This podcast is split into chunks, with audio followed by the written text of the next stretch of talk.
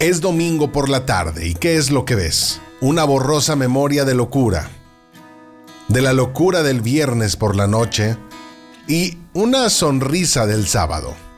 Con un poco de suerte, has pasado tiempo con los amigos o con la familia. Has hecho algo de deporte, fuiste al súper y ojalá leído o visto alguna cosa interesante. Todo está bien, pero no tienes muy claro por qué la situación a tu alrededor va tomando un sabor menos apetecible a medida que cae la noche y se va acercando el lunes. Entonces, es entonces cuando sueltas medio suspiro Ves a la persona que tienes a tu lado y le preguntas, dime, si pudieras elegir, ¿cuál sería el trabajo de tus sueños? Y esa persona te mira y te contesta frunciendo el ceño. En mis sueños, yo no trabajo. Bienvenidos todas, todos, todes a este podcast. Mi nombre es Adonai Aspeitia y damos inicio a la emisión del día de hoy. La psicología positiva es un paradigma que investiga sobre los aspectos como la motivación y la felicidad y sus resultados. Concluyen a menudo. El lunes es el día menos deseado. Si nos toca madrugar un día para irnos de viaje, podemos estar 30 minutos antes de la hora con la maleta lista y el café calientito para el camino. Pero, pero, cuando se trata de madrugar para volver al trabajo después de un fin de semana, el ánimo es simplemente otro. Esto pasa porque los seres humanos disfrutamos de la libertad de decisión. Incluso los más planificadores disfrutan de la libertad de decidir si el domingo lo van a pasar en su casa, en la playa o el campo.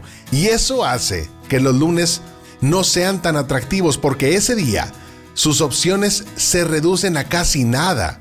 Ese día tenemos la obligación de ir a un lugar y de hacer cosas de una manera específica que no siempre están alineadas con lo que quieres.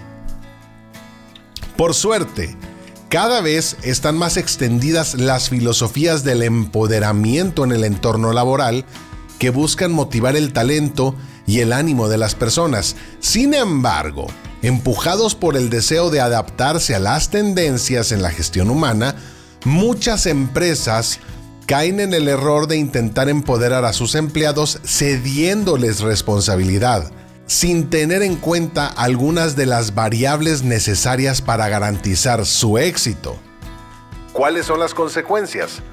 Como consecuencia, podemos encontrar personas estresadas por conseguir un resultado sin saber cómo hacerlo, ya sea por falta de experiencia, conocimiento o de acompañamiento.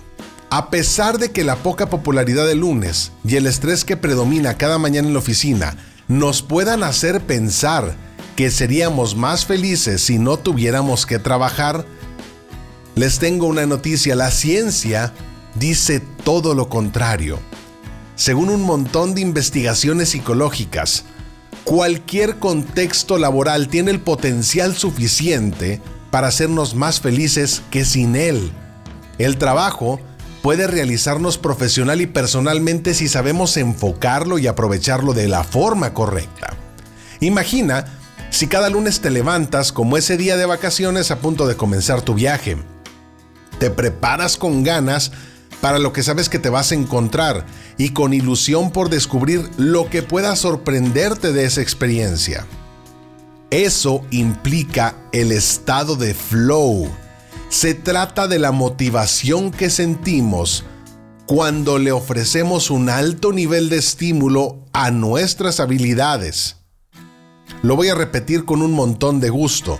El estado de flow se trata de la motivación que sentimos cuando le ofrecemos un alto nivel de estímulo a nuestras habilidades. Eso es lo que sientes cuando percibes una tarea como un reto inspirador y, tienes la confianza, mas no la seguridad de que puedes lograrlo. La mayoría de los profesionales con carreras increíbles viven el trabajo así, como una ola que van a surfear. Experiencias que quieren aprender a dominar y demostrarse a sí mismos que son capaces de hacerlo. Quizá te ha pasado alguna vez. Te preparas una taza de café, la pones junto a la computadora y comienzas a presionar las letras del teclado como si fueras un compositor de piano. Sí, estás inspirado. Después de un rato te detienes para observar tu trabajo con perspectiva y entonces te das cuenta de tres cosas. La taza de café sigue casi llena. El café está frío y han pasado más de dos horas sin que te hayas dado cuenta. Esa sensación de que se pasa el tiempo volando es la evidencia más clara del estado de flow, porque fluir con una tarea implica una pérdida de conciencia sobre lo que nos rodea exterior e interiormente, incluido el paso del tiempo e incluso el cansancio. Si lo piensas bien, nunca estamos lo suficientemente cansados para hacer algo que realmente nos motiva y que nos emociona. ¿Te has preguntado alguna vez qué tan feliz eres con tu vida en lo general, del 1 al 10? Si tu respuesta está alrededor de un 7, has contestado como lo hace la mayoría de la gente. Por lo general, percibimos nuestra vida como un resultado de nuestras decisiones diarias. Por eso tendemos a evaluarla con una calificación alta. Y eso refleja una buena autoestima. Lo interesante es ese margen de mejora que siempre dejamos hasta el 10, que implica sueños y motivaciones. Las personas con estados de flow frecuentes tienen puntuaciones más altas. Aquí la pregunta es, ¿y qué puedes hacer tú para experimentar más estados de flow? Cuando te enfrentes a una tarea, debes observar cómo te sientes con la idea de tener que realizarla. Si te estresa, significa que el nivel del reto que percibes es probablemente muy alto para tu habilidad actual. Puede que no te guste saber que hay otras personas que frente a ese mismo reto no sientan ese estrés, pero es así, ya dominan esa tarea. La buena noticia es que todos somos humanos. Ellos también se estresan, pero con otras cosas.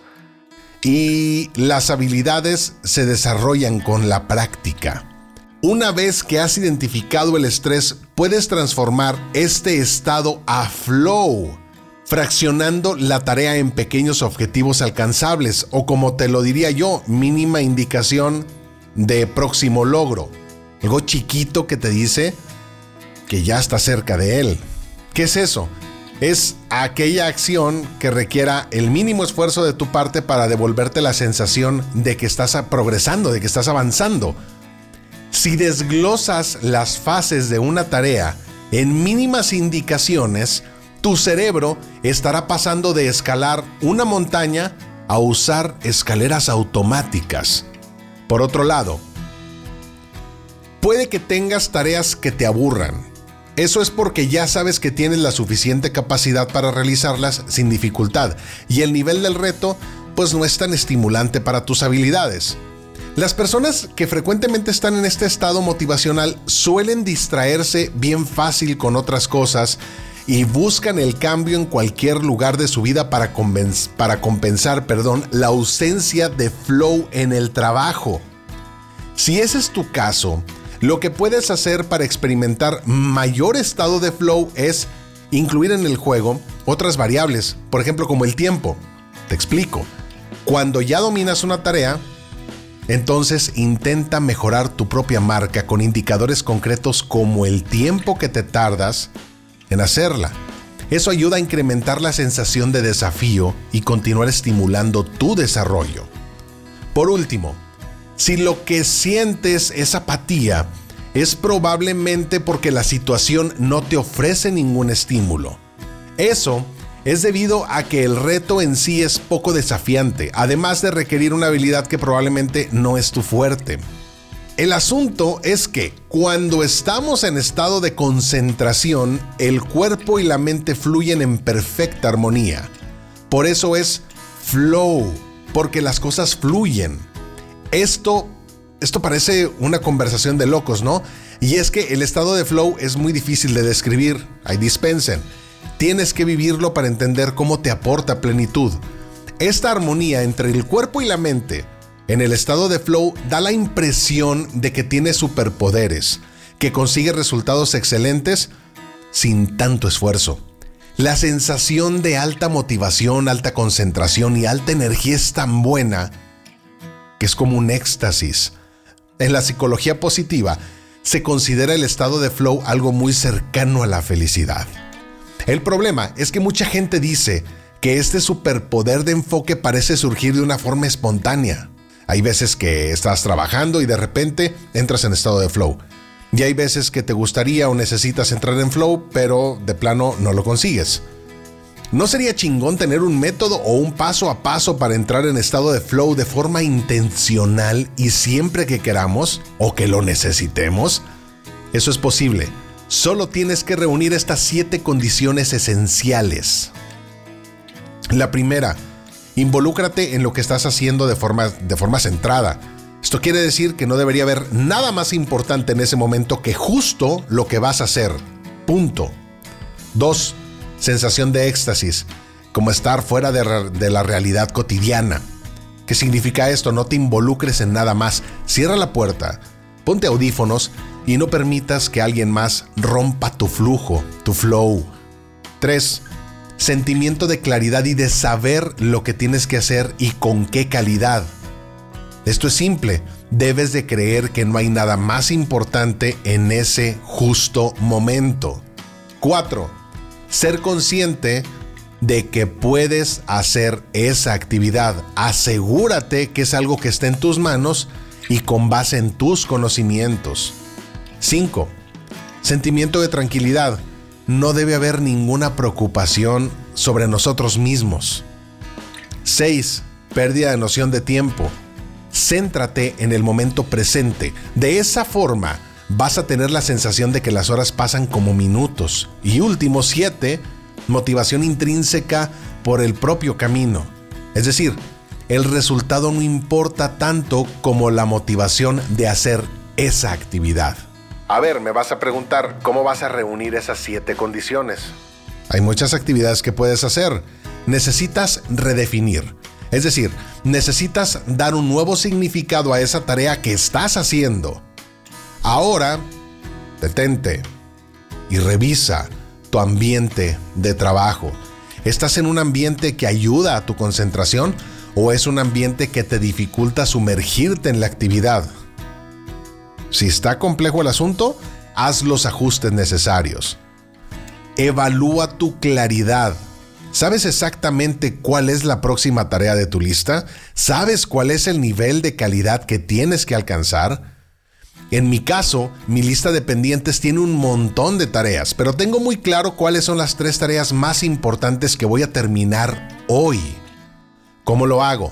Le dedico unos minutos a organizarme y saber qué tres tareas son las más importantes del día y eso Honestamente lo he convertido en parte de mi ritual diario. Para tener más tranquilidad, tienes que aprender a dominar tu mente y a liberarte de la preocupación. Si intentas hacer una actividad estando muy concentrado, no puedes dividir tu enfoque con las preocupaciones sobre otros temas. Siempre que entres en estado de flow, estudia las condiciones. Ojo, atentos en este tema.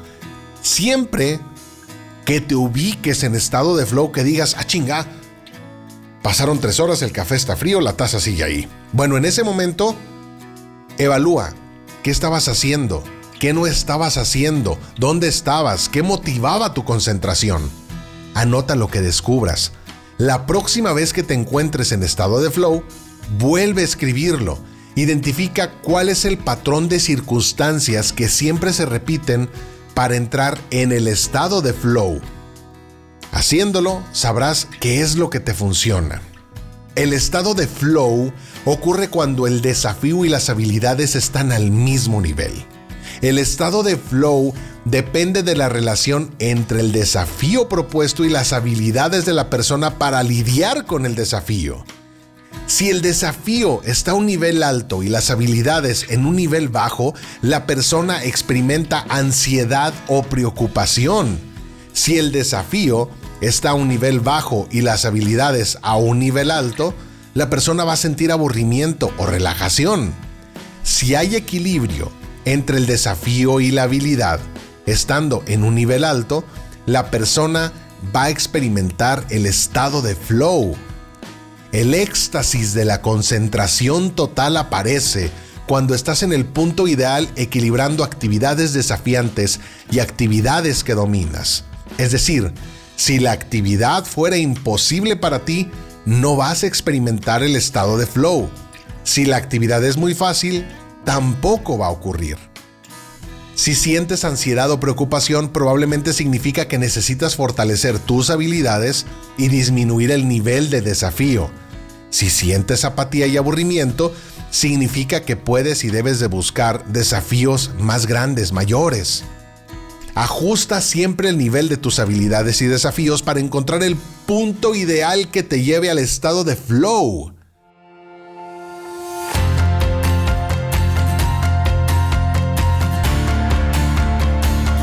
Por eso es importante seguir mejorando. Cuantas más altas sean tus habilidades, más altos serán los desafíos que podrás asumir con mucha felicidad y con flow. En algún momento de la vida has debido experimentar la sensación de estar en flujo, en estado de flow, haciendo una actividad profesional o incluso algún hobby, olvidándote del mundo a tu alrededor, viviendo exclusivamente en el momento presente y sin ninguna preocupación. Es posible entrar en ese estado de manera intencional, buscando actividades que sean desafiantes y al mismo tiempo que sean posibles de hacer. Solo tienes que seguir mejorando tus habilidades. Intenta inspirarte con algo todos los días. Intenta inspirar al menos a una persona todos los días.